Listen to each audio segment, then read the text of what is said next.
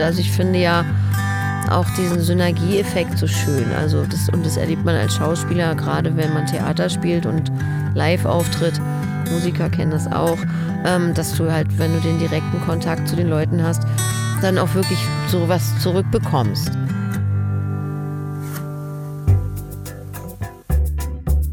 Zack. Herzlich willkommen bei Das Ziel ist im Weg.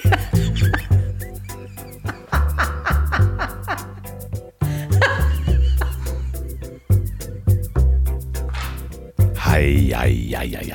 Willkommen in Folge 121 des Podcasts, in dem ich mit Quereinsteigern und Quertreibern spreche. Und vorweg als kleine Information.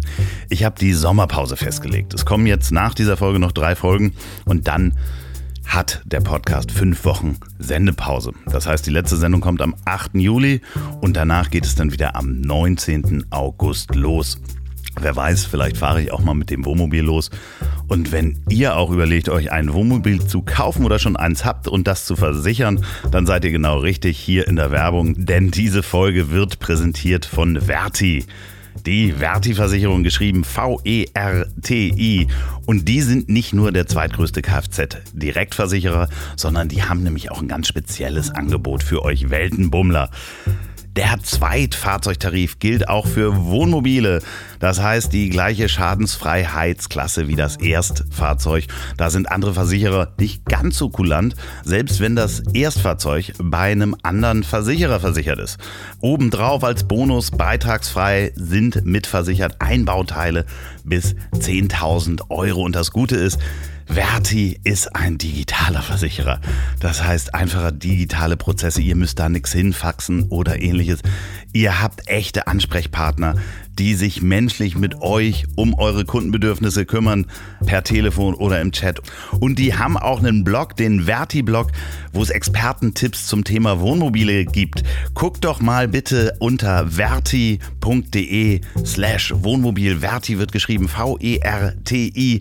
Da gibt es alle Informationen. Ich verlinke das auch nochmal in der Folgenbeschreibung und auf ponywurst.com. Vielen Dank, Verti Versicherung, für die Unterstützung dieser Folge. Und nun zu meinem heutigen Gast, Anna Thalbach. Sie ist nicht nur unter anderem eine Spitzenschauspielerin, Hörbuchstimme, sondern auch ein ganz wunderbarer Mensch. Ich muss zugeben, ich war relativ aufgeregt vor unserem Gespräch, weil ich Anna gar nicht einschätzen konnte. Und wir haben uns zu dem Gespräch auch das allererste Mal getroffen, aber auch weil Anna so viel beeindruckendes Wissen hat über Dinge, von denen ich ganz wenig verstehe. Kunst, Theater, Oper, Hochkultur. Aber wie so oft sind Ängste total unbegründet und es war ein wunderbares Gespräch. Liebe Anna, wenn du das hörst, du bist jederzeit wieder herzlich willkommen und euch viel Spaß beim Durchhören.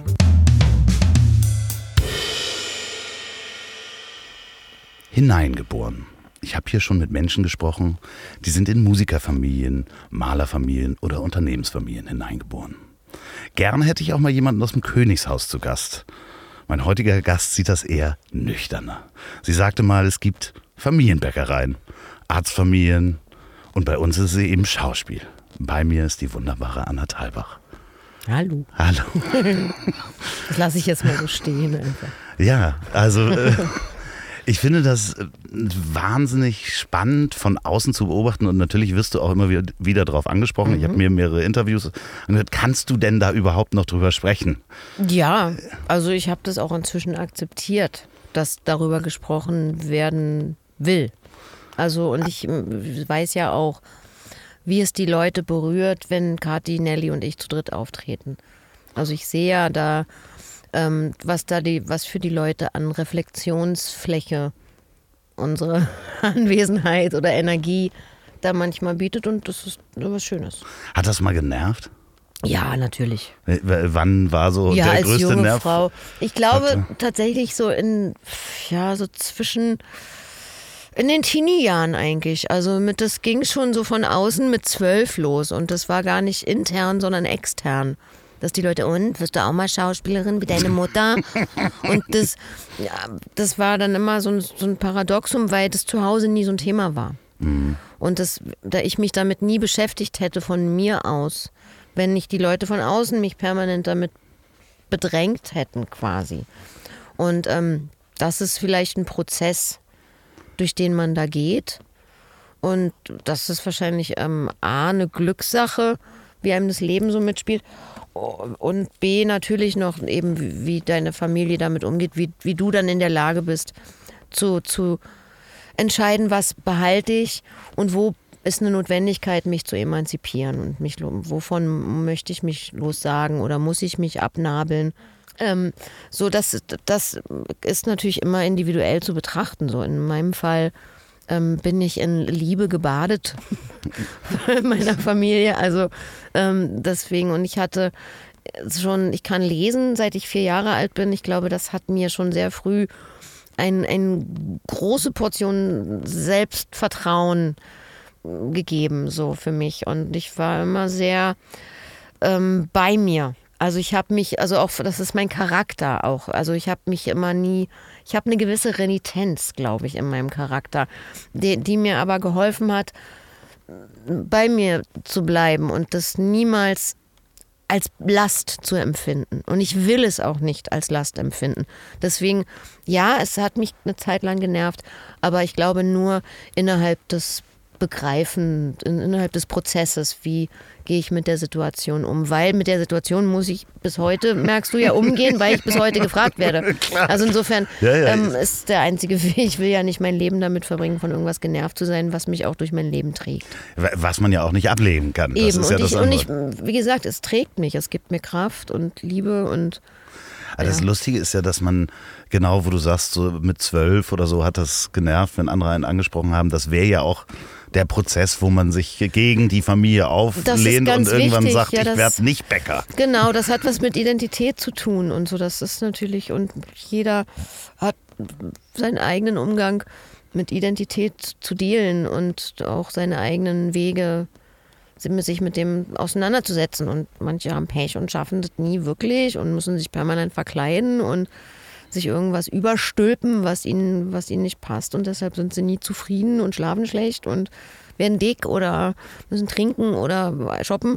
Also so und die anderen, die, die sind da so, können dann daraus wachsen. Und ähm, ich bin jemand vom Charakter, der sich immer fürs Leben entscheidet.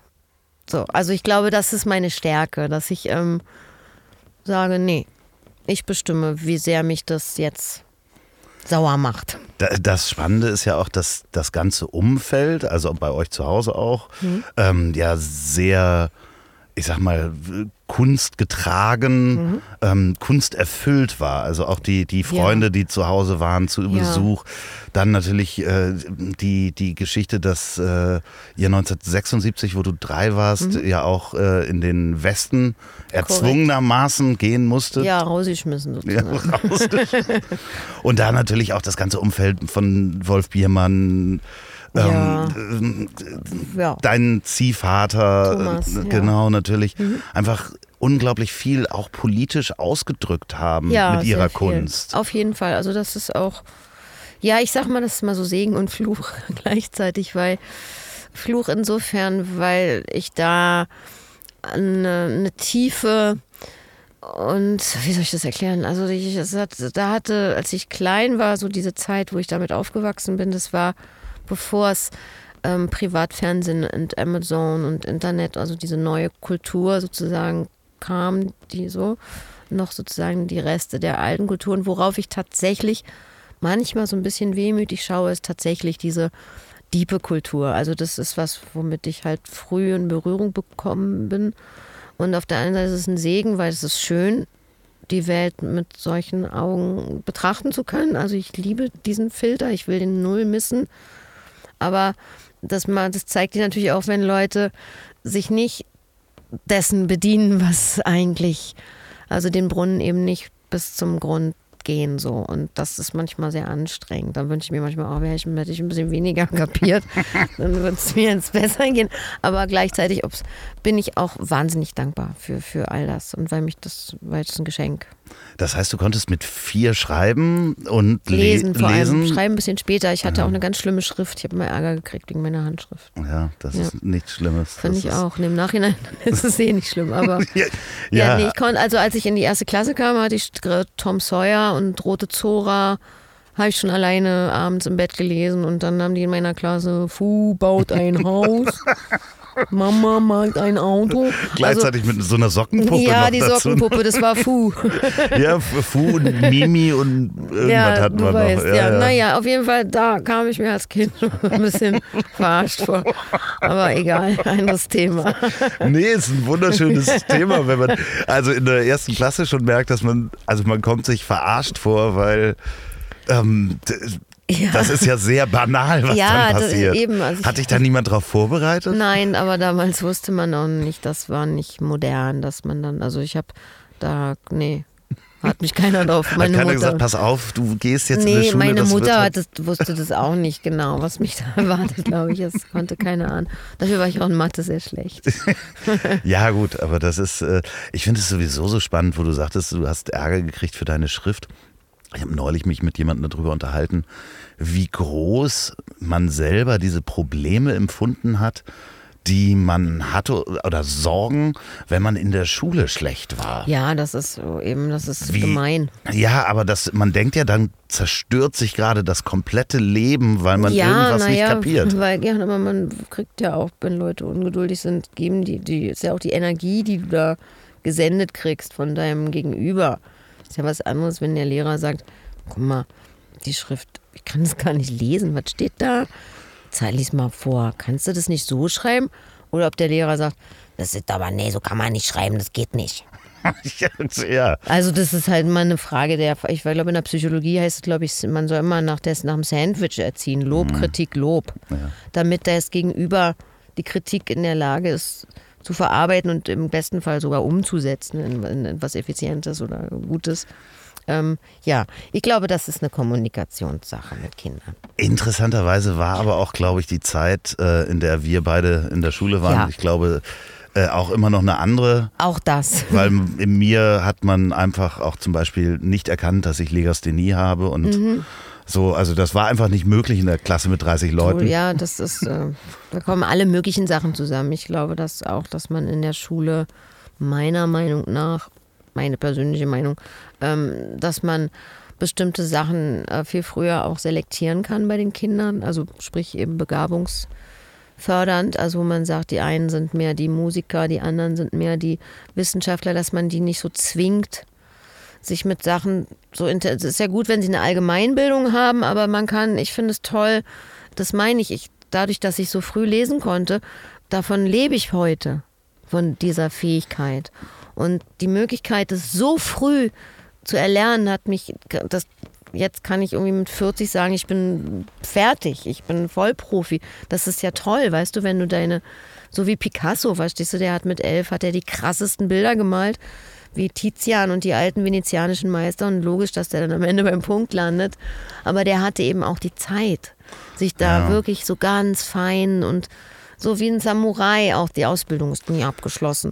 So, und deswegen ist es, fände ich es viel geiler, wenn man den Kindern früher schaut und, und wo geht die Reise für die Kinder hin. So. Das ist ja, wir können ja diesen Sidestep mal machen. Du liest ja unglaublich viele und sehr gute Hörbücher ein. Ja, So hast preisgekrönte äh, Hörbucheinleserin sozusagen. Ja.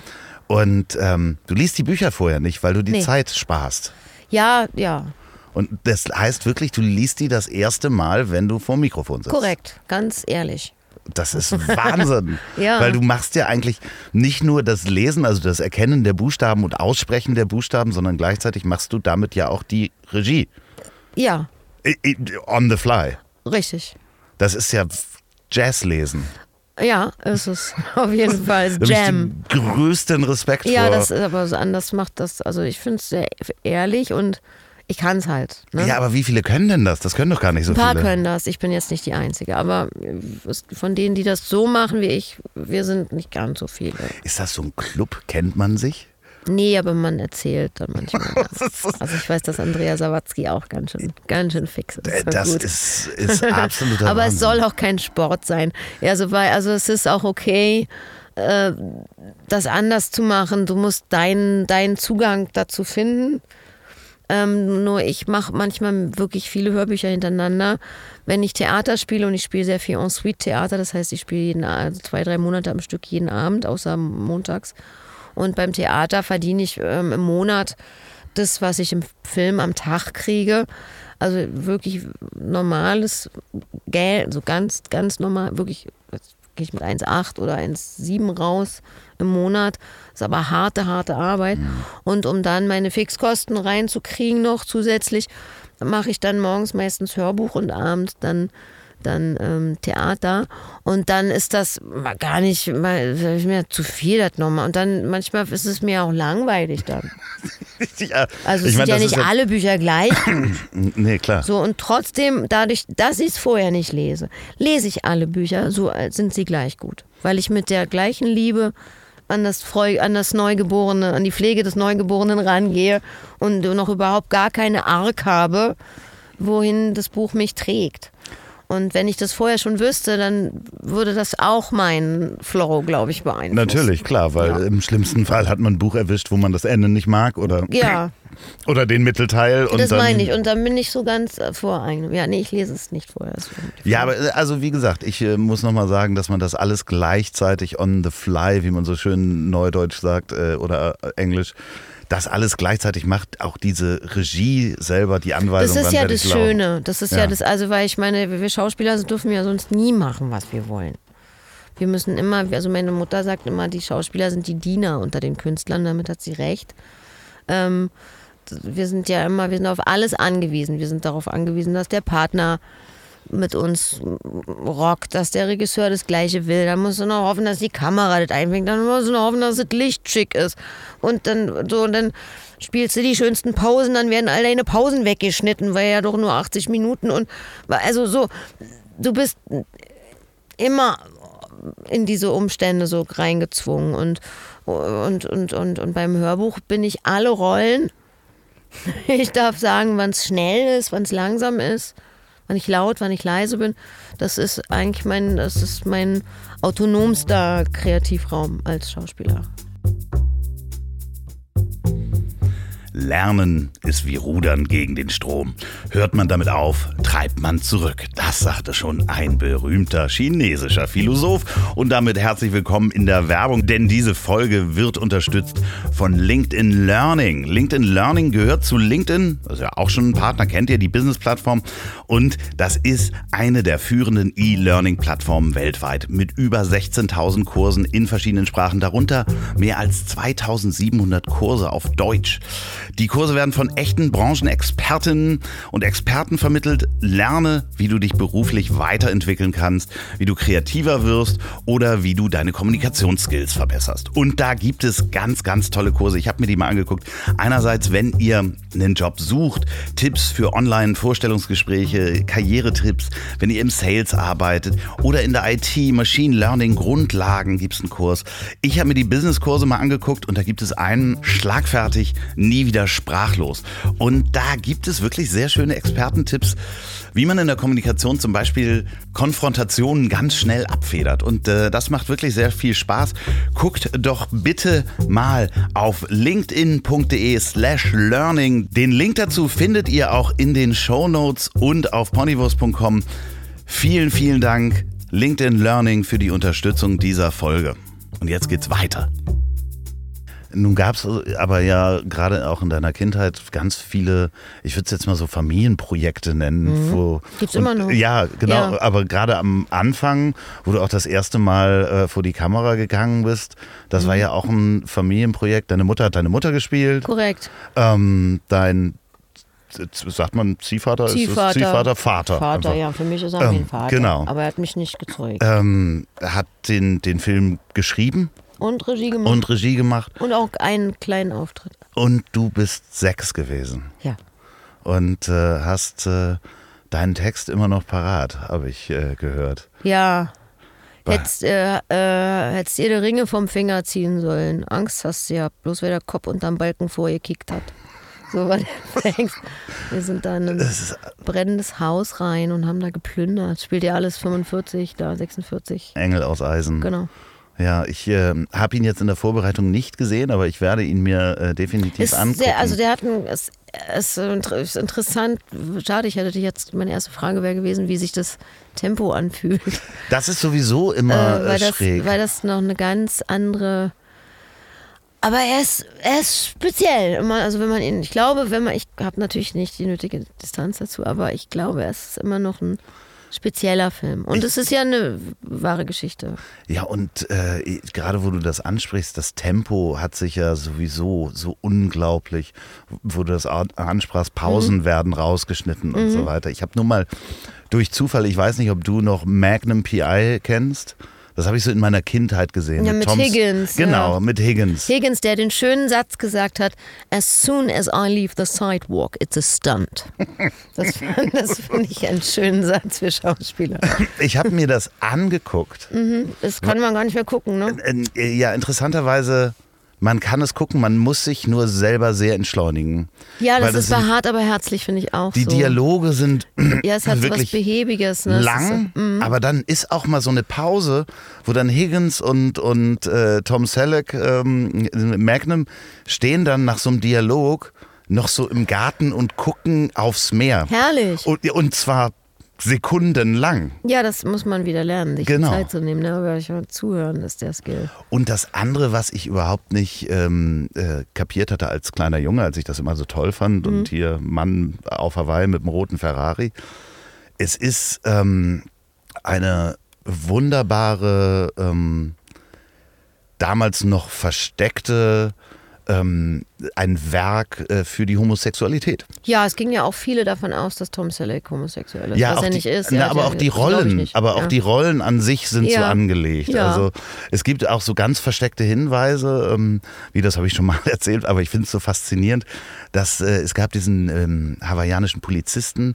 der kam dann zu ähm, Magnum ins ins Haus und auch das kommt immer wieder vor und geht, macht irgendeine Kiste auf und holt so ein Gummihuhn raus und hat das in der Hand und läuft damit rum. Und es wird nie erklärt, wo dieses Gummihuhn taucht immer wieder auf und irgendjemand nimmt das in die Hand und knetet das und legt das wieder hin. So ein Stressball. Nee, es ist, es ist immer in, im Besitz von Magnum Ja. und es ist Magnums Cock. Okay.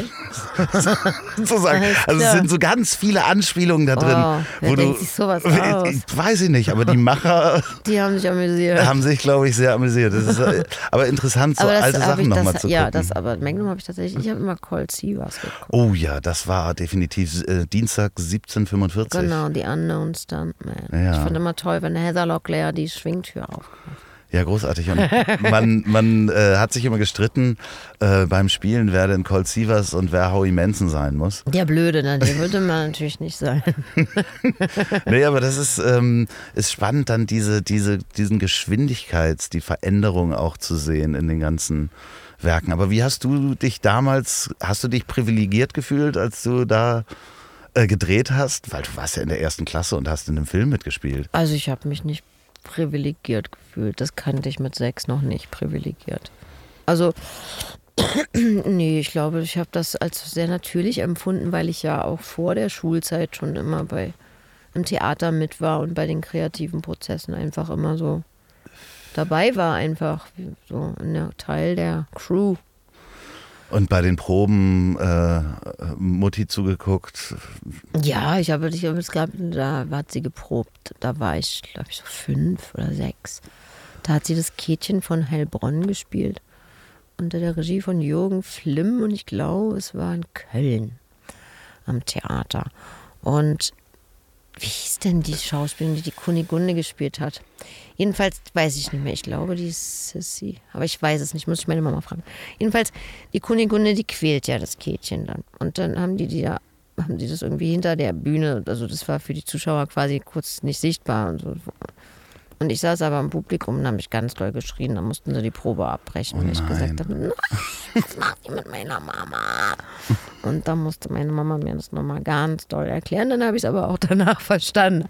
Da habe ich mir große Sorgen gemacht. Also hattest du dann Schauspiel sozusagen verstanden in dem Moment, dass Ob es das in dem Moment, ob das der Key-Moment war, das weiß ich noch nicht mehr. Ich glaube, es gab viele Key-Moments. Und das ist auch, wenn man das liebt, ist das wie mit allen Lieben ein wirklich langer Prozess und man manchmal langweilt man sich miteinander und dann verliebt man sich wieder neu ineinander und so ist das mit meinem Beruf auch.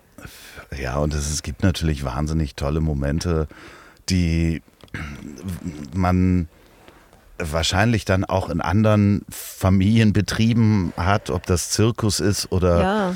oder, oder wahrscheinlich auch sogar in der Bäckerei, ähm, wo dann alle zusammen dastehen auf der Bühne oder ähm, in Regie. Also es gibt diese, diese eine Szene der Mutter Courage in Paris. Mhm. Das habe ich in einem Interview gehört und das fand ich so schön, dass ähm, du warst schwanger, standst auf der Bühne. Genau. Ähm, deine Mutter hat die Mutter Courage gespielt. Und das, die Aufnahme von meiner Großmutter wurde eingespielt aus der Brecht-Inszenierung, wo sie gesungen hat. Wunderschönes Lied.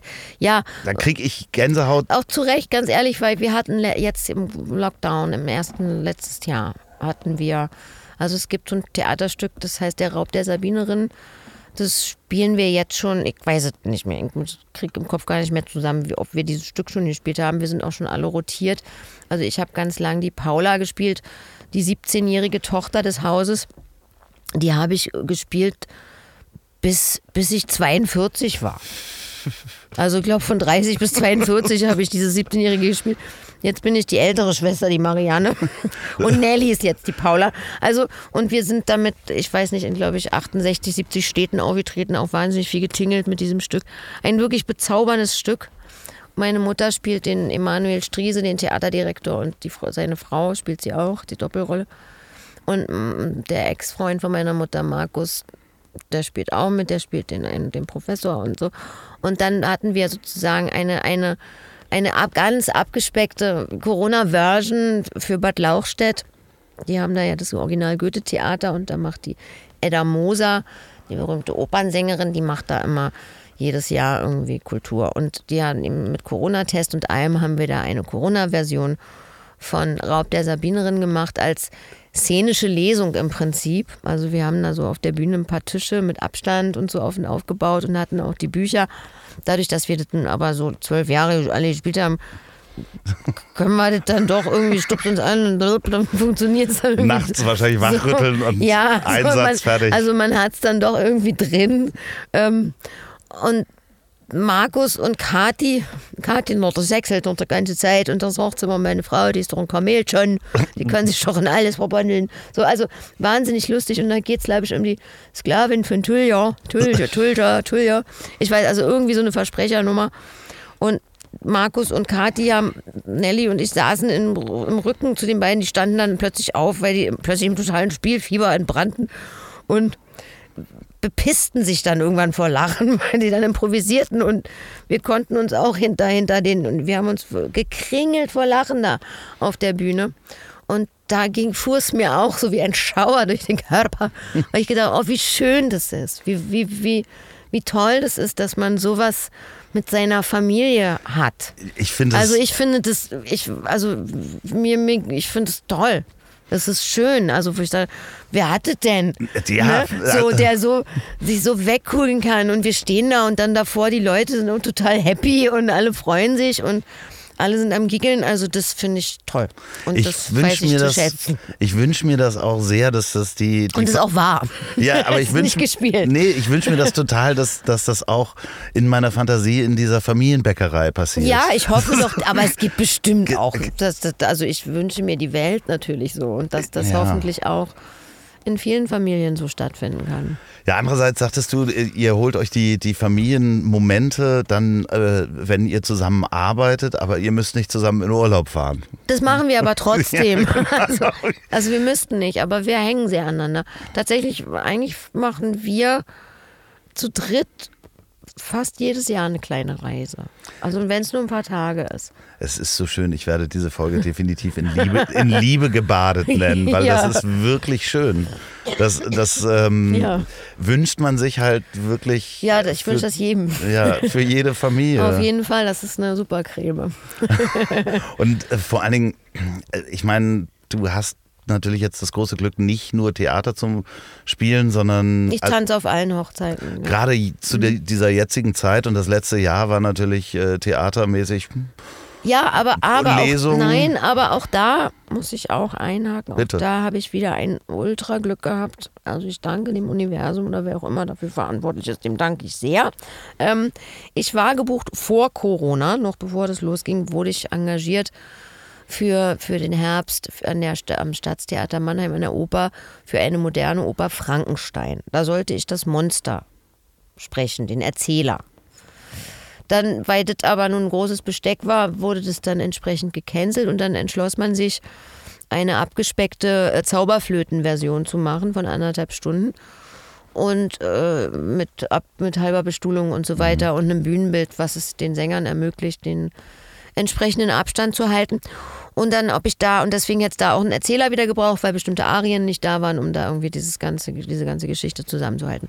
Und dann rief nämlich an, ob ich das mache. Und ich so, natürlich, natürlich. So, und Zauberflöte sowieso, weil meine Mutter das schon inszeniert hat, mein Großvater hat es inszeniert, dann da hat sich für mich auch wieder so ein Kreis geschlossen. Ich gesagt, jetzt war auch Zauberflöte gemacht. Ähm, und dann eine Woche vor Probenbeginn bekam ich eine Mail vom Regisseur. Ja, und war ja jetzt Corona und sie müssen ja so reduzieren und ob ich denn nicht die Papagena singen würde. Dann dachte ich so, ach du Scheiße, das fragt er mich jetzt eine Woche vorher. Na prima. Dann habe ich meine Mutter angerufen, man muss auch dazu sagen, ich kann keine Noten lesen.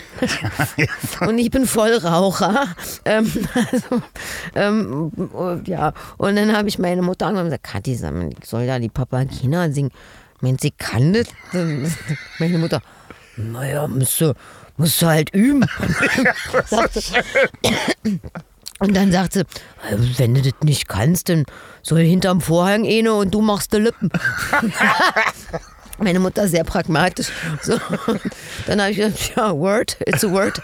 So, und dann habe ich den Regisseur zurückgerufen und habe gesagt, Jan, pass auf, also folgendes, so ist die Lage. Ich sag dir, wie es ist. Ich probiere es. Ich treffe mich jetzt hier in Berlin, in dieser einen kleinen Woche, die ich noch Zeit hatte, mit so einem Co-Repetitor und übe das mit dem. Und wenn der aber sagt, bitte nicht, bitte nicht, Nicht Dann- vor Menschen. dann bitte. werde ich das dir auch mitteilen. So, also bitte hab noch ein Back, einen Hinterplan. ähm, So. Aber ich versuche es. Ich stelle mich der Herausforderung. Ja, und ich habe es dann tatsächlich ähm, gemacht. Und das war auch so witzig, weil ich kam dann den ersten Tag dann zur Probe, war natürlich sehr, sehr aufgeregt. Und ähm, dann habe ich, dann bin ich zu dem Opernsänger gegangen, der den Papageno gesungen hat. Und dann habe ich dem gesagt, übrigens, ich bin deine Papagena und ich wollte dir nur sagen, ich kann überhaupt nicht singen. Und er dann so ganz klischee ich auch nicht. Das so, willkommen in der Oper. Ja, das war sehr lustig. Und dann war auch witzig, dann auf dem Weg zur Oper, also ich wurde dann in so einer Theaterwohnung einquartiert im Colini-Haus und da musste ich immer durch die Mozartstraße laufen, um zur Oh. Oper zu gelangen. Und in der Mozartstraße war die Bäckerei Zorn. Und vor der Bäckerei Zorn saß jeden Morgen ein alter Mann in einem Bauhaus-Schwingerstuhl, den er sich offensichtlich selber da mal raus, also ein schicker Stuhl. Und an dem Stuhl lehnte immer ein Tennisschläger, Gott weiß warum. er lehnte jedenfalls immer dahin. Und der saß da mit so einem Bart, der Mann, und hat immer Kreuzworträtsel gemacht. Und dann bin ich zur Probe gelaufen und vor mir lief ein Pärchen, einen Meter vor mir. Und als die dann an dem Opa vorbeiliefen, sagte der Opa, wie heißt denn der Caruso mit Vornamen? Und das Pärchen zuckt so die Schultern, wusste nicht. Und ich war dann an ihm und ich so, Enrico.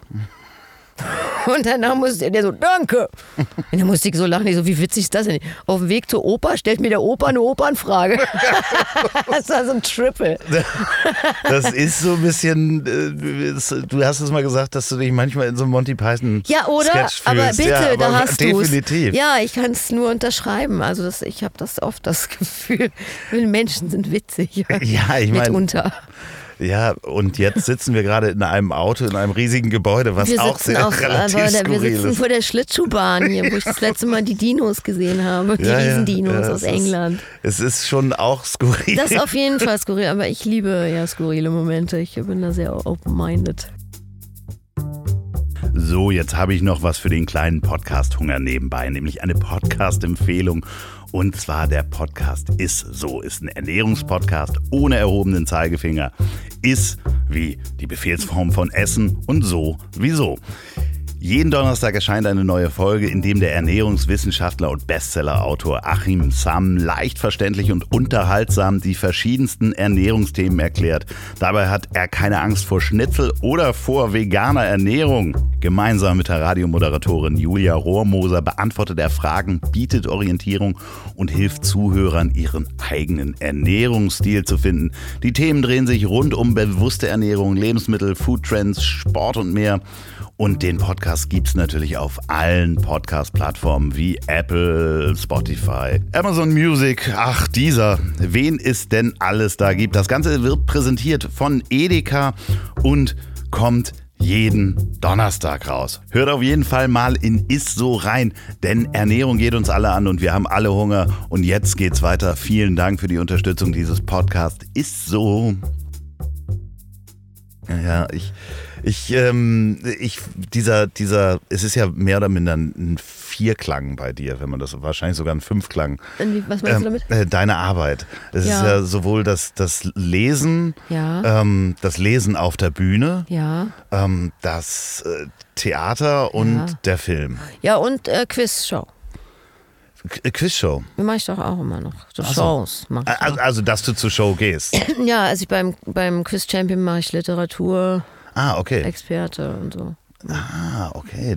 Also richtig fest gebucht. Na, da bin ich, hab ich, bin ich, für Literatur werde ich da angerufen. Ah, das, äh, okay, dann ist es Und ein muss ich- Fünfklang sozusagen. Genau, genau. Moderation äh, mache ich auch und Synchron auch. Ja, wir sind beim Siebenklang inzwischen. so, naja, ich sagte ja, ich betrete, versuche alle Zimmer dieses großen Hauses zu betreten. Aber das ist ja dann, eigentlich hat man sich dann ja schon vor der Pandemie eigentlich genau richtig aufgestellt, dass man, Das habe ich ja nicht geplant, ne? die Pandemie, aber, ähm, so, ja, wer weiß. ne, aber, aber ja, also ich konnte tatsächlich äh, leben, gut leben, trotzdem. Ja.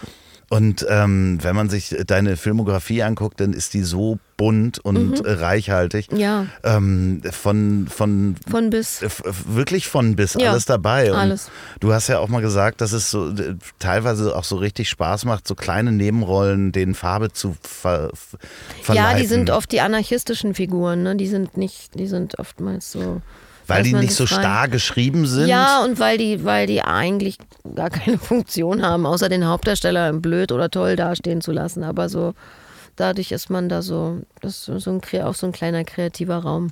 Wo man dann einfach dieser Figur was Eigenes mitgeben kann Genau. und dann macht es dann auch mehr Spaß. Genau, ja, auf jeden Fall. Okay, das Ja. heißt also. das ist also, das ist, da kann man, das ist so wie wenn du einen coolen Tuschkasten kriegst mit sechs Pinseln und drei Papiersorten zur Auswahl. Juhu, los. okay, und äh, im Buch steht nur, da ist die Bäckerei Fachverkäuferin. Genau. So, Genau. Und du sagst, Okay, was Okay. kann die? Wer ist die? Die humpelt Oh, ja, genau. Dann denkt ihr was, also das ist ja, das ist der, mein, der Moment, wo ich als Schauspieler eine Sekunde auch mit kreativ sein darf. Und wenn das dann die größeren Rollen sind ähm, oder, oder ähm, sowas wie bei Burning Life, diesem Mhm. Road-Movie, der natürlich wahrscheinlich unglaublich Spaß gemacht hat. Da war ich aber noch sehr jung, ne? da war ich noch sehr schüchtern. Ja, okay, Mhm. also da war ich noch nicht so fordernd, so forsch wie jetzt. da war ich noch, hab ich noch ein bisschen, okay, das heißt äh, äh, da habe ich noch ein bisschen gewartet. Muffen gehabt auch davor. Nee, das nicht. Also selbst da war ich ja auch schon, hatte ich ja auch schon einiges gedreht vorher. Aber du hast ja ähm, gar nicht die klassische Ausbildung Nein. genossen. Ne? Das äh, finde ich ja auch total spannend, weil du, glaube ich, mal gesagt hast, das wäre in Deutschland auch relativ schwierig Ja, geworden. wäre es auch. Weil entweder ähm, Wäre auch so gewesen. Ja. hätten sie dich äh, angemeckert wegen, also hart rangenommen Ja, oder, oder, zu soft, aber auf, äh, in keinem Fall normal. Das wäre wär den wenigsten gelungen, sage ich. Unterstelle ich jetzt mal ganz frech. Das sind aber auch Erfahrungswerte. Also, Ja, und Mhm. ähm, du hast gesagt, ich hätte wahrscheinlich eh nur fechten lernen können. ah, ja, habe ich ja dann auch ein paar Stunden gekriegt, als Ja. ich in einen Fritz gespielt habe. Äh, Man kann tatsächlich beim Film, das kann man natürlich echt in Anführungsstrichen fast alles mal kurz sein und lernen. und das heißt, dann, äh, dann stellt man einem natürlich auch einen Lehrer beiseite, wenn du fechten musst. Dann Ja. ähm, Ja, klar. musst du das ja halt. Manche Sachen verlernen sie, aber ich kann mich erinnern, ich habe mal so einen Film gedreht für Sat 1. Wie hieß der denn? Der hieß Nackt im Cabrio, hieß der, glaube ich. Ähm, Ja, sowas habe ich gelesen. und da musste ich Judo musste ich da machen, weil die Figur ähm, sollte besonders sportlich sein und sollte offensichtlich zum Judo gehen. Und es waren, glaube ich, zwei Szenen, so Judo oder eine. Und da habe ich auch dann so drei Würfe gelernt von dem Super-Judo-Meister. Das hat dann Spaß gemacht. Ich kann den nicht mehr, aber so, das ist Aber es ist geckig. ein auf gutes Gefühl, dass Ja. man notfalls vielleicht doch nochmal drauf Vielleicht fällt es mir im richtigen Moment ein, wer weiß. hoffentlich, hoffentlich im richtigen Moment. Sonst Mikado. Aber du hast äh, ähm, für, für Burning Life hast du deinen Führerschein äh, gemacht? Gewonnen. Gewonnen sozusagen. Mhm, ja. Den haben sie dir, wie, wie alt warst du da? Das war 19. 19. Mhm. Wahnsinn. Wie ist der gealtert? Ich habe ihn auch. Äh, Den Film habe ich lange nicht gesehen. Ich habe ihn auch wirklich Also, einmal gesehen, ja, und, ich aber es ist auch nicht öfter ewig gesehen. her. Ja, also so lange, so für fast 30 Jahre her. Ja. Ja, ja, es ist äh, wahrscheinlich, guckt man, zeigt man das dann irgendwann der Tochter und sagt, guck mal, das habe ich. Also letztens gemacht. lief Justiz im Fernsehen, da war ich ja ebenso jung. Ähm, von, von Geißendörfer, diese Dürrenmatt-Film mit Maximilian Schell. Und das hat Nelly total gerne geguckt, einfach, weil da bin ich ja jünger als sie jetzt und das ist dann, glaube ich, für die Töchter schon aufregend. Ja, ich glaube, es ist sowieso aufregend, wenn, wenn man so ein, das kennst du ja auch selber oder beziehungsweise für dich ist es normal, wenn da so ein, so ein Werk schon ist, mit dem man sich beschäftigen kann von den Eltern, was dann ja auch wahrscheinlich äh, mehr oder minder interessant ist, wenn man aber dasselbe macht, wahrscheinlich dann auch Ja, es ist ganz, also für, für mich fühlt sich das alles total selbstverständlich an. Klar, So, um wieder so- bei dem Bäcker Ja, zu sein. also äh, ist so guck so- mal hier, ich mache ja auch ein Brot. Habe Ja, ich ja auch früher noch schon genau. mal ein Brot Ja. gemacht. Da haben wir das noch anders gemacht. Ja, aber das so gemacht langsamer. Und jetzt machen wir das so. Und Ja. und mein Papa, als er noch gelebt hat, hat er schon gesagt, also ah, jetzt wo die Kam- da waren ja noch äh, 35 mm Kamera und so beim Film. Und äh, dann fing das eben an mit den, dann gab es die erste, hatten wir so eine äh, dicke, fette Videokamera, die, die hatte ein Kabel, das war glaube ich zwei Meter lang oder drei. Und das musstest du fett reinklinken in den Betamax Videorekorder. Und aber wenn die Schnur zu Ende war, konntest du nicht mehr filmen. Und auch nur schwarz-weiß und auch nicht crisp und so. Und, und dann kamen immer mehr Videokameras auf den Markt. Und wir wurden immer kleiner, kleiner, kleiner, kleiner. Und da meinte mein Vater, da war, oh Gott, wann war das in den Anfang, naja, wahrscheinlich Ende 80er, aber ich weiß gar nicht, wann das losging mit diesen ganzen kleinen Kameras. Ich glaube in der Zeit irgendwann. Ja. Da waren dann ja noch so Diskscheiben drin eine Zeit Genau. lang. Ja, das stimmt, das gab's ja Verschiedenste. Kassetten und so. Ähm, und da hatte mein Vater schon gesagt, ah, wenn die Kameras zu leicht wären, dann, äh, dann wird das alles willkürlich. Wenn du dir nicht lange, wenn es das Sachen, die, die Wert haben, die müssen, die muss man sich erarbeiten. Also muss So. schwer sein und Film Ja. muss Geld kosten, in Anführungszeichen. Nicht Geld kosten. Nein, aber, Aber ich, es, musst, man hat ja überlegt, Ja, das muss, das, also was er meint, ist letztendlich auch was hoch. Was ist, da müssen wir jetzt wahrscheinlich drei Stunden in dem Auto sitzen, weil das sehr philosophisch letztendlich ist, ähm, dass man eben, also anders gesagt, wie der Reinhold Messner sagte, das ist nicht das Gleiche, wenn du im Lift auf den Gipfel fährst. Also du wirst nicht die gleiche Erfahrung machen, wie wenn du da einfach hochkraxelst. Das ist oder Nahrung, wenn du nicht weißt, wie lange ein Korn braucht, bis es wächst, schmeißt du dein Brot leichter weg. Also alles, das meine ich, also, also, also Dinge, die du verinnerlichst, die, die, die brauchen eine gewisse Mühe. Das ist halt vielleicht, das hat das was mit einer Programmierungsversion zu tun, wie, wie heiß deine Drähte werden müssen, damit das dann wirklich im Endeffekt sich installiert. So, also ich hoffe, Ja, dass ich das war bei transparent war. bei dem, bei dem, doch, definitiv. Okay. Ich, ich war nur bei dem, ähm, bei der Filmrolle, die ja auch wertvoll ist, weil man vorher überlegt hat, was macht man damit, weil Mhm. eben nicht so viele Filmrollen da waren. Du siehst es ja heute, wie viele Fotos hast du auf dem Handy und wie viel Das hast du dir ich, mal also wieder das, angeguckt. Weil, ne? Also wir hatten, ich hatte, hat man einen Film gedreht, auch in den, in, in den 2000ern, ähm, ähm, die Edelweiß-Piraten und die haben auch eben mit diesen kleinen Kameras gedreht und ähm, die hatten am Ende von diesem, und das Drehbuch war wirklich gut. Es war ein richtig gutes Drehbuch. Und davon ist nichts mehr übrig geblieben, weil die hatten am Ende, weil die alles da ständig sind, da alle rumgerannt mit den haben das von allen möglichen Seiten, da unsere teilweise unkoordinierten Impros, die dann ausuferten, gedreht, gedreht, gedreht wie die Blöden. Die hatten am Ende irgendwie 90 Stunden Material. Da kannst du ja. Wie willst du das schneiden auf anderthalb Stunden? Wer soll das sichten? Wie soll man das. Das, das ist. Das, da kann nicht so viel bei rumkommen. nee. Also Nee. so, das ist wie wenn du in England vor dem Chipstütenregal stehst, da stehen einfach 100 Sorten, dann bist du eigentlich völlig überfordert. Kannst mach mal drei bitte dahin, dann weiß ich. Aber das ist mir zu viel hier. Du darfst nicht in der Metro einkaufen. Auf gar keinen Fall.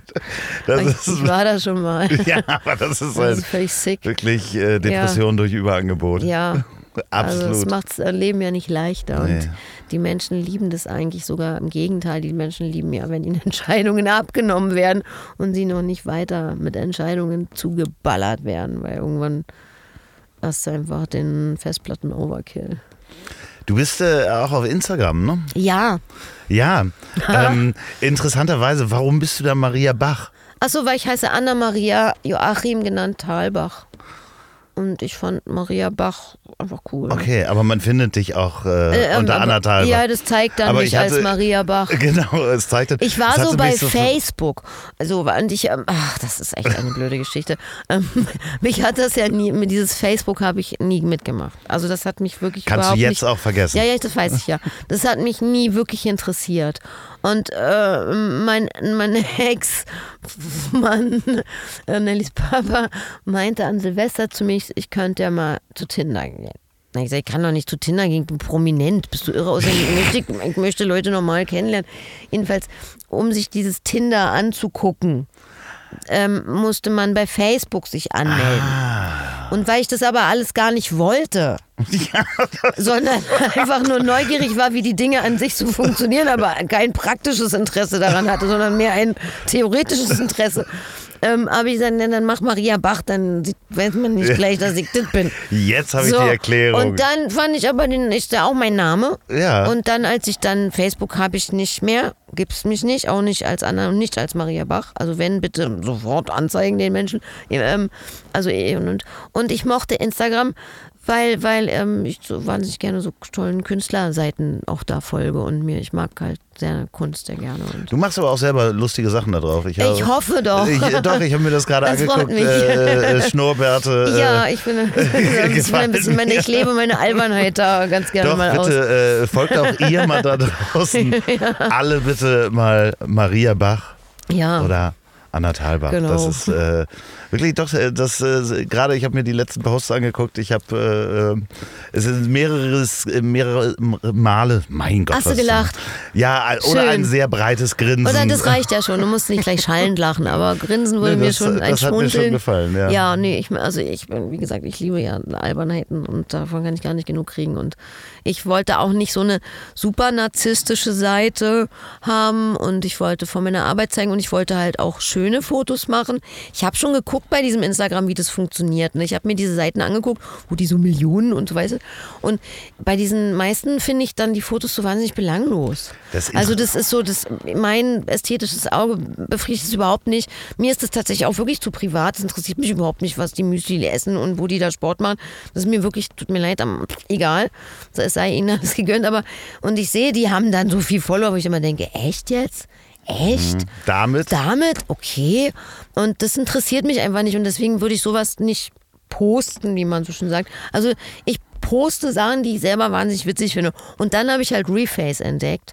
Und Reface ähm, gibt mir die Möglichkeit, endlich all die Rollen zu spielen, die ich nie Ich weiß, kriegen werde. ich, hab, ich, ich bin da auch äh, komplett steil gegangen. ich, ich, für mich ist das absolut ein total günstiges Spielzeug, sage ich mal. Und, und da meine Freunde sich inzwischen sehr amüsieren darüber und sich auch so ein bisschen dran gewöhnt haben, dass ich das jetzt so regelmäßig nutze.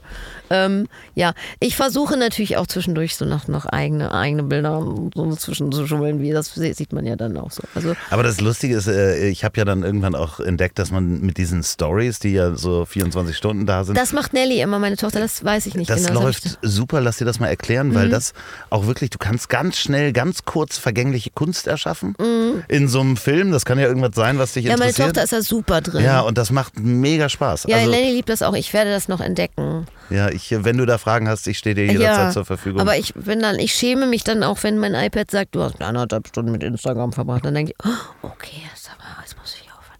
Aber weil ich gucke mir halt so gern die schönen, die schönen Kunstbilder an. Ja, ja, ja, ganz großes Problem für, für ähm, viele Galerien ist äh, natürlich diese Schnelllebigkeit, dass viele dann gar nicht mehr in die Galerien gehen. Das ist aber, das würde ich dann, falls ihr das da draußen hört, ihr, die nicht mehr in die Galerien geht, es ist nicht das Gleiche. Nee, es ist, es es, kann also definitiv. äh, ein, also ich weiß auch noch, wie erstaunt ich war, als ich als Kind, da war ich glaube ich zwölf, als ich im Louvre das erste Mal vor der Mona Lisa stand. Mhm. Vor der kann man heute nicht mehr stehen, weil da stehen ungefähr 80 Japaner, die alle ihr iPhone in der Hand halten. Oder das iPad hochhalten. irgendwas hochhalten. Also man kann heute, ich konnte noch vor der Mona Lisa stehen und mir sogar überlegen, in welcher Distanz ich mir das Bild angucke. Das ist ja heute leider nicht mehr möglich. Aber da, wenn man das Bild sieht und man hat es vorher tausend Millionen Mal gesehen auf jeder Postkarte, das begegnet dir quasi gefühlt fast jeden Tag. Aber wenn du es dann wirklich siehst, dann you get, you get it. Ich kann das Du total nach- verstehst ich, die Magie äh, einfach. Definitiv, ja. Ich, Oder ein Yves Kleinblau, das kannst das in keinem Buch dieser Welt ist es abgedruckt, wie wenn du von einem Ori Original Yves Klein, da kriegst du Augenstrahlung, wenn du das im Original siehst. Das kann kein Druck ersetzen. Es gibt eine wunderbare Dokumentation über jemanden, der ein Vermeer nachmalt, Tims Mhm. Vermeer. Ich weiß nicht, ob du das mal gesehen hast. Nein, aber Das ist, der hatte äh, nur 24 Bilder gemalt. Ja, ja, genau. Und Mhm. der hat, ähm, der hat einen, ähm, ich weiß gar nicht mehr, welche Szene das ist, der ist, äh, hängt im, oder welches Bild das ist. Ich glaube, die Musikstunde oder sowas. Ähm, und das hängt im Buckingham Palace. Das ist mit der Laute. Ge- ja, und einer sitzt am, am Spinett oder Mhm. ja. sowas. Und, immer äh, gelb. äh, Genau, und der, das äh, hängt im Buckingham Palace. Ah. Und Tim ist, ah, ich weiß seinen Nachnamen nicht, Tim hat, ähm, äh, ist einer der großen Erfinder von CGI und ist damit Multimillionär geworden. Und er sagt, die Bilder von Vermeer, und ich will das jetzt nicht spoilern, weil du musst das sehen. Ich habe zweimal geweint während dieser Dokumentation, weil es ist über anderthalb Jahre, er möchte ein Vermeer malen, weil er sagt, Vermeer hat wie ein Computer eine Technik benutzt und ich will das rausfinden. Und Ist es ihm gelungen? Ich werde es dir nicht sagen, Ja, aber du gut, wirst zweimal schreibe- weinen und oh vor allen nein, Dingen, er ich, geht, ich heul total schnell. er geht einmal, er geht einmal, natürlich ohne, dass die Dokumentationskamera dabei ist, Mhm. geht er in den Buckingham Palace und hat die Erlaubnis der Queen, das, das Original zu sehen. Mm, Oh, wie aufregend wäre. Der kam wieder mit Tränen in den Oh, Augen und das ist genau das das. ja, ja, ich auch total, weil er sagt, dir. es ist was ganz anderes, das ja, Original deswegen also. Kunst mm, muss man schon erleben. Also das ist also man kann viel sich holen natürlich. So die, den Zugang kann man sich von außen erstmal so die Quellen erschließen, aber das sind wir wieder bei dem Thema, schließt sich wieder der Kreis, ähm, auf den Gipfel musst du schon gehen. Ja, ich ähm, äh, guckt alle bitte. Wenn du in die Ferne sehen willst, musst du auf den Gipfel gehen. Guckt bitte äh, alle Tims Vermeer und guckt euch Bilder bitte im Original in Galerien an, anstatt das äh, äh, auf Instagram zu machen. Recherche. Auf Instagram könnt ihr den ganzen Quatsch sehen. Ja, aber so die, diese, so diese Visual Arts kann man halt Ja. gut gucken. Ne? Ähm, wie, wie geht das alles weiter? Wie, äh, wie wird äh, da, du musst auf der einen Seite, da, Hier, da, und dann drücken. ja, warte, ich mach's, ich, da, genau. Da, also jetzt habe ich es. Okay, check. Ähm, ja, und dann bleibt er auch nicht so richtig offen. Das ist ein Auto. Wir reden übrigens über Aschenbecher. Falls ihr das. Ähm, äh, wie, wie geht das alles weiter? Wie geht äh, der, das, deine Projekte weiter? Weißt du schon, was in den nächsten Wochen und Monaten passieren wird? Ja. Ähm, Weiß ich. Hm? Also jetzt aktuell drehe ich einen äh, Kinofilm für die Konstantin mit Elias Mbarek in der Hauptrolle. Und ich bin da in der Nebenrolle. Und das äh, Regie macht Annika Decker.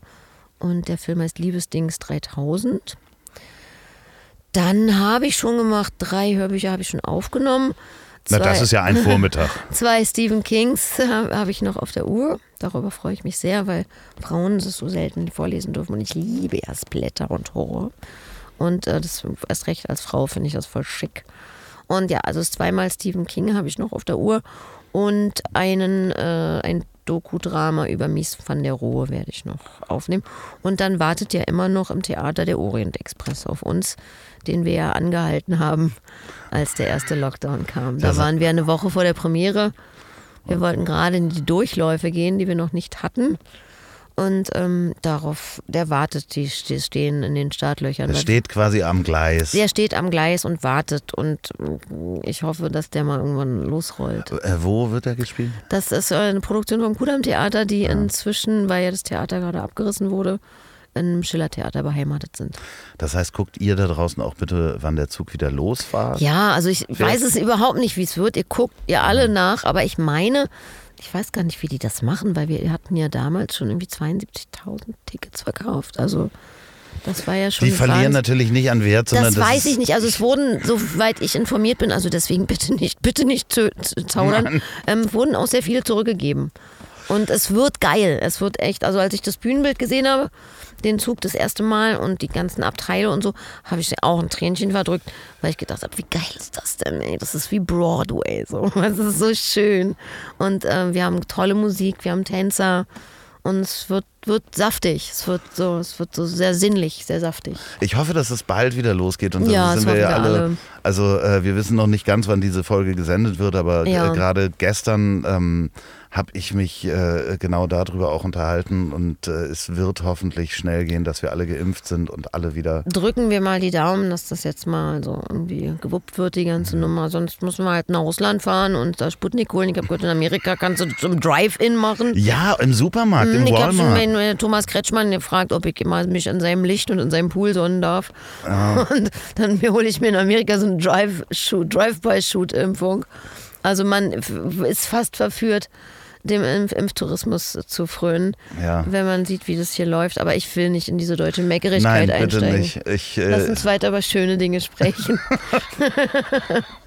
ja, bunte Bilder, äh, die man, Ja. die man malt. Also, Ja. äh, Du, du hast ähm, mal irgendwann gesagt, dass du das, das ist das Einzige, was du so ein bisschen bereust, dass du da nicht in die Malerei tiefer eingestiegen bist. Ja, Ne? also Kann man das nicht jetzt noch machen? Du, das habe ich inzwischen auch meinen Frieden gemacht. Ich muss aber auch sagen, dass mich der Kunstmarkt auch ein bisschen, gut, dass ich das ein bisschen gruselig finde. So, das ist, entspricht jetzt nicht meinem moralischen Naturell. Und es, ich weiß auch nicht, ob ich das für die Leute, also ich finde ja auch diesen Synergieeffekt so schön. Also das, und das erlebt man als Schauspieler, gerade wenn man Theater spielt und live auftritt. Musiker kennen das auch, ähm, dass du halt, wenn du den direkten Kontakt zu den Leuten hast, dann auch wirklich so was zurückbekommst. So, also so, ne, wie wenn der Gast dem Koch sagt, dein Essen ist geil und ähm, dann entsteht ja so eine so ein Austausch, so ein energetischer und dann macht es Sinn, was man macht, einfach so. Ne? Und bei der Malerei wenn das dann wird mein Wert bestimmt von, bin ich das Spielzeug für Milli- Milliardäre und Millionäre, also Milliardäre in erster Linie. Ähm, also der eine da von Barberini, der hat irgendwie 111 Millionen für diesen einen Turner oder weil keine Ahnung, was das war. Also wahnsinnig viel Geld für Bilder. Der stellt es wenigstens noch in ein Museum rein. Normalerweise kaufen es dann chinesische Millionäre, russische Milliardäre und das endet in irgendwelchen Kellern, weil die das ja nicht alles aufhängen. Oder auf irgendeiner Yacht, wo es und- halt drei Leute und Dann sind. sehen es nur drei Leute und das ist irgendwie für mich nicht das, was ich, was mein Bedürfnis ist. Ich liebe es, so kreativ zu sein. Und ich benutze alle Möglichkeiten, die ich habe. Das heißt, ich schreibe gerne, ich formuliere gerne, ich male wahnsinnig gerne.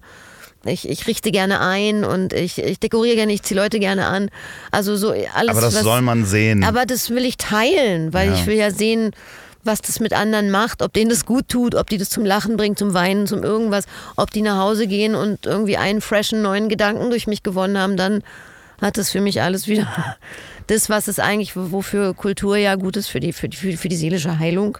Also das Theater wurde für die Heilung erfunden von den Griechen als psychologische Reflexion der, der, der, der alltäglichen Sorgen im Leben.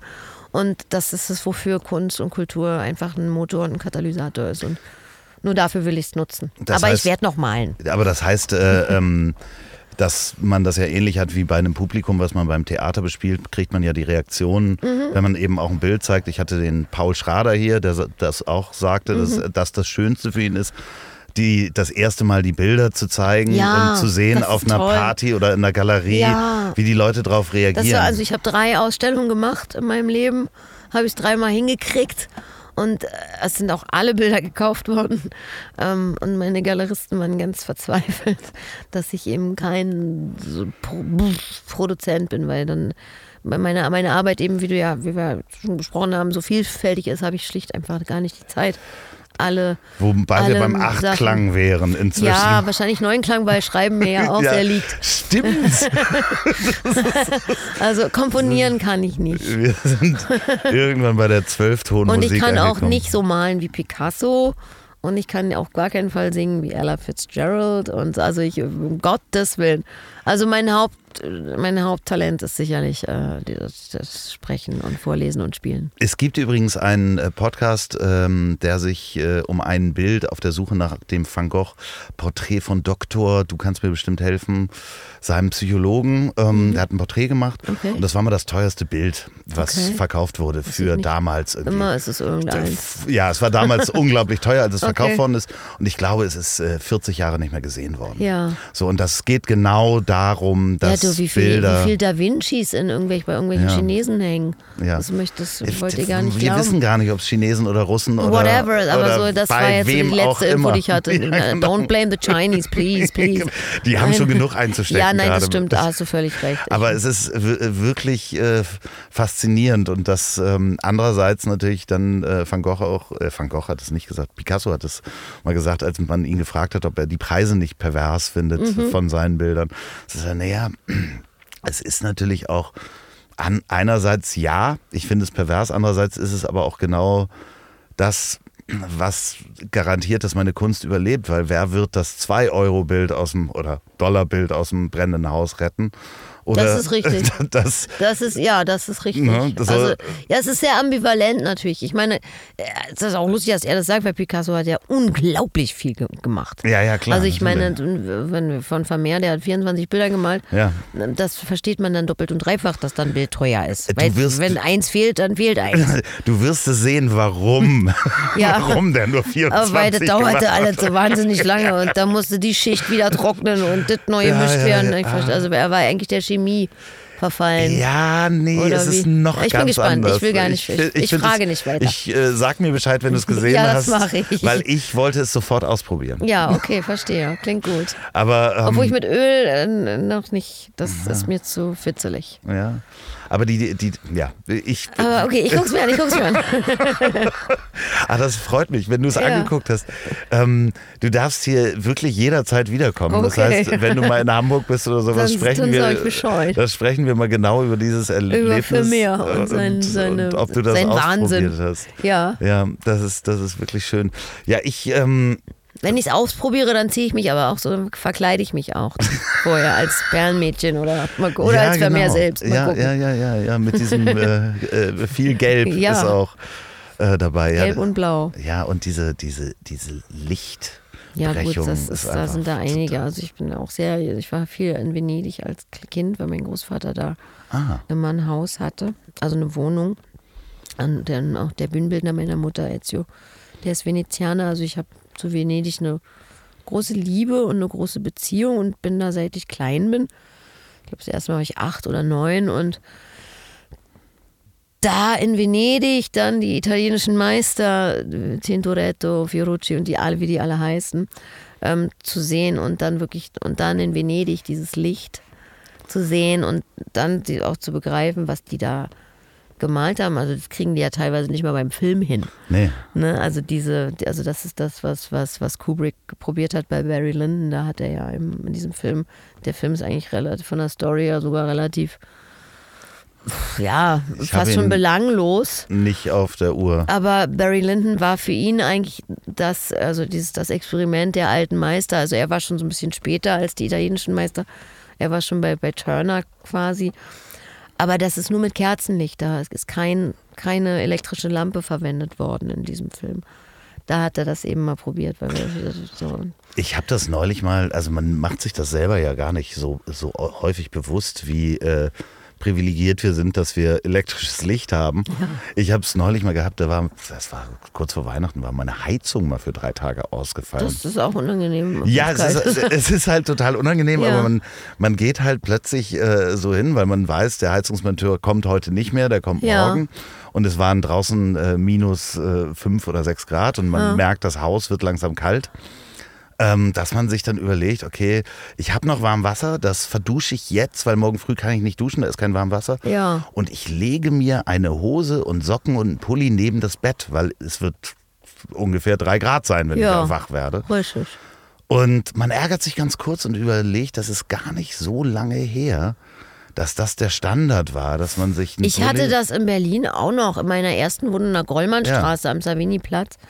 Da, sind, da war es auch zwei Winter so kalt, dass die Heizungen eingefroren sind. Da, ging, und da haben wir auch in Fließklamotten haben wir da, mit Wärmflaschen haben wir da im Genau, aber ich finde das so, so, so hart, dass man das in seinem Alltag eigentlich immer wieder vergisst. Ja, aber ich meine, das muss ich auch ganz ehrlich sagen, dass ich das auch in diesen Zeiten, die wirklich hart sind und ich will überhaupt niemanden äh, angreifen oder kritisieren oder dem seine persönliche Geschichte schmälern. Und mir ist auch klar, dass ich aus einer wirklich privilegierten Position heraus die Dinge betrachte und bewerte. Aber wenn ich mir das so angucke, wie, wie manche Leute da zusammenbrechen quasi, also mental vor allem, und ich dann sage, was macht ihr denn dann, wenn mal wirklich die Kacke am Dampfen ist? Das ist ja alles furchtbar, aber wir haben noch keinen Krieg. Wir haben keine Nahrungsmittelknappheit. Wir haben Strom. Wir können Fernseh gucken. Äh, Wir können, wie du sagst, warm duschen. Also, also Du stehst immer noch vor dem Chipsregal Ja. und weißt nicht, Ja. was du für Chips also nehmen sind kannst. Für mich, ehrlich gesagt, macht mir das dann ein bisschen Angst, weil ich dann denke, was machen wir denn dann als Gemeinschaft, wenn wir schon unter diesen, unter dieser Prüfung, nenne ich es Ja, jetzt mal, äh, zu, zusammenbrechen. Ja. So, weißt du, also das macht mir Sorge. Das macht mir Sorge, in einem nicht krisenfesten Volk zu leben. Mhm. Und das hat vielleicht wirklich was mit Übersättigung zu tun. Und vielleicht, wenn es zu irgendwas gut sein soll, und ich finde, das Beste, was man mit Krisen machen kann, ist mit ihnen zu wachsen. Mhm. Ansonsten war es wirklich für den Arsch, das auszusitzen. Also ist das Beste, okay, was kann ich lernen? Ja. So, ne? Also mich, mich motiviert das immer so, dem, dem Wind zu strotzen eher. Und ich würde mir das wünschen, dass, dass, dass, dass das eher die Grundeinstellung wird und dass man auch in den Medien nicht da immer da noch Feuer reingibt und ach, das ist alles so schrecklich. Unsere Kinder werden alle traumatisiert. Mann, ey, wie viele Kinder dürfen gar nicht zur Schule gehen? Wie, wie viele Kinder haben nicht zu fressen? Also jetzt ist mal gut. Ganz ehrlich. und ich 100% verstehe und ich bin dir. Mutter, ich weiß, wie schrecklich das ist. Ich weiß, wie anstrengend es schon normal ohne Corona ist, mit den Kindern Hausaufgaben zu machen. Ich verstehe das alles. Aber als Großes und Ganzes ist es doch viel hilfreicher, in so einer Zeit zu sagen, nicht wie die Kanzlerin meinetwegen, das meine ich nicht, aber trotzdem da, was können wir lernen, anstatt immer sich darauf zu konzentrieren, was jetzt alles, man soll sich nicht darauf zu ko- konzentrieren, was man alles verlieren kann, weil man kann alles verlieren, jeden Tag, sondern man sollte sich immer darauf zu konzentrieren, was man gewinnen kann. Das finde ich wunderschön. Ja. Lass uns das ähm, als äh, wirklich schönes Schlusswort Okay. in Liebe gebadet. Ja. In Liebe gebadet. Ich hoffe doch. Äh, ich wünsche es jedem. Denkt ihr da draußen immer dran, ähm, was ihr äh, lernen könnt und was ihr gewinnen könnt. Und wenn ihr diesen Podcast gerade beim Autofahren zum Beispiel hört, Ja, fahrt dann, vorsichtig. Äh, fahrt auf jeden Fall vorsichtig. Bitte nicht 300. Dann ähm, fragt euch überhaupt, ob ihr da mal wirklich hin müsst, wo ihr hinfahrt. Ja. So, so, tut das Not, wenn ihr den bei der Arbeit hört, den Podcast und vielleicht, weiß ich nicht, in einer Zoom-Konferenz seid und wieder mal äh, genervt seid und den Knopf im Ohr habt und nebenbei einen Podcast hört, dann lasst euch nicht vom Chef erwischen und fragt euch, ob man in einer Zoom-Konferenz sein muss. Kann man nicht auch einfach mal telefonieren? Ähm, man muss sich doch nicht auch gleichzeitig noch sehen dabei. Wenn ihr diesen Podcast zum Einschlafen hört, dann ähm, werdet ihr gleich mit den wunderbaren letzten Worten meines wunderbaren Gasts ähm, in tiefe, tiefe Träume gehen. Denn die letzten Worte hat wie immer mein wunderbarer Gast. Müde bin ich Känguru, schließe meine Augen zu, lege meine Ohren an, dass ich besser schlafen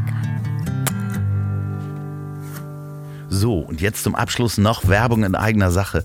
Wenn ihr noch eine Produktion der Bonnywurst Productions hören wollt, dann hört doch mal rein in den Podcast, den ich zusammen mit Olli P. mache. Ich hab dich trotzdem lieb.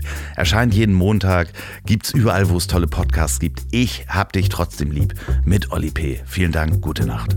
Dieser Podcast ist eine Produktion der Ponywurst Productions. Mmh, lecker.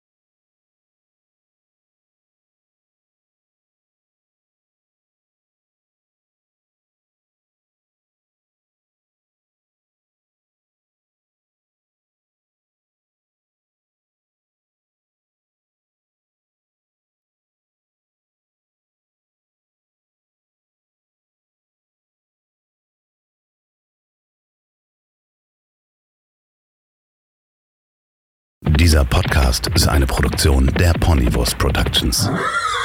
Mmh, lecker.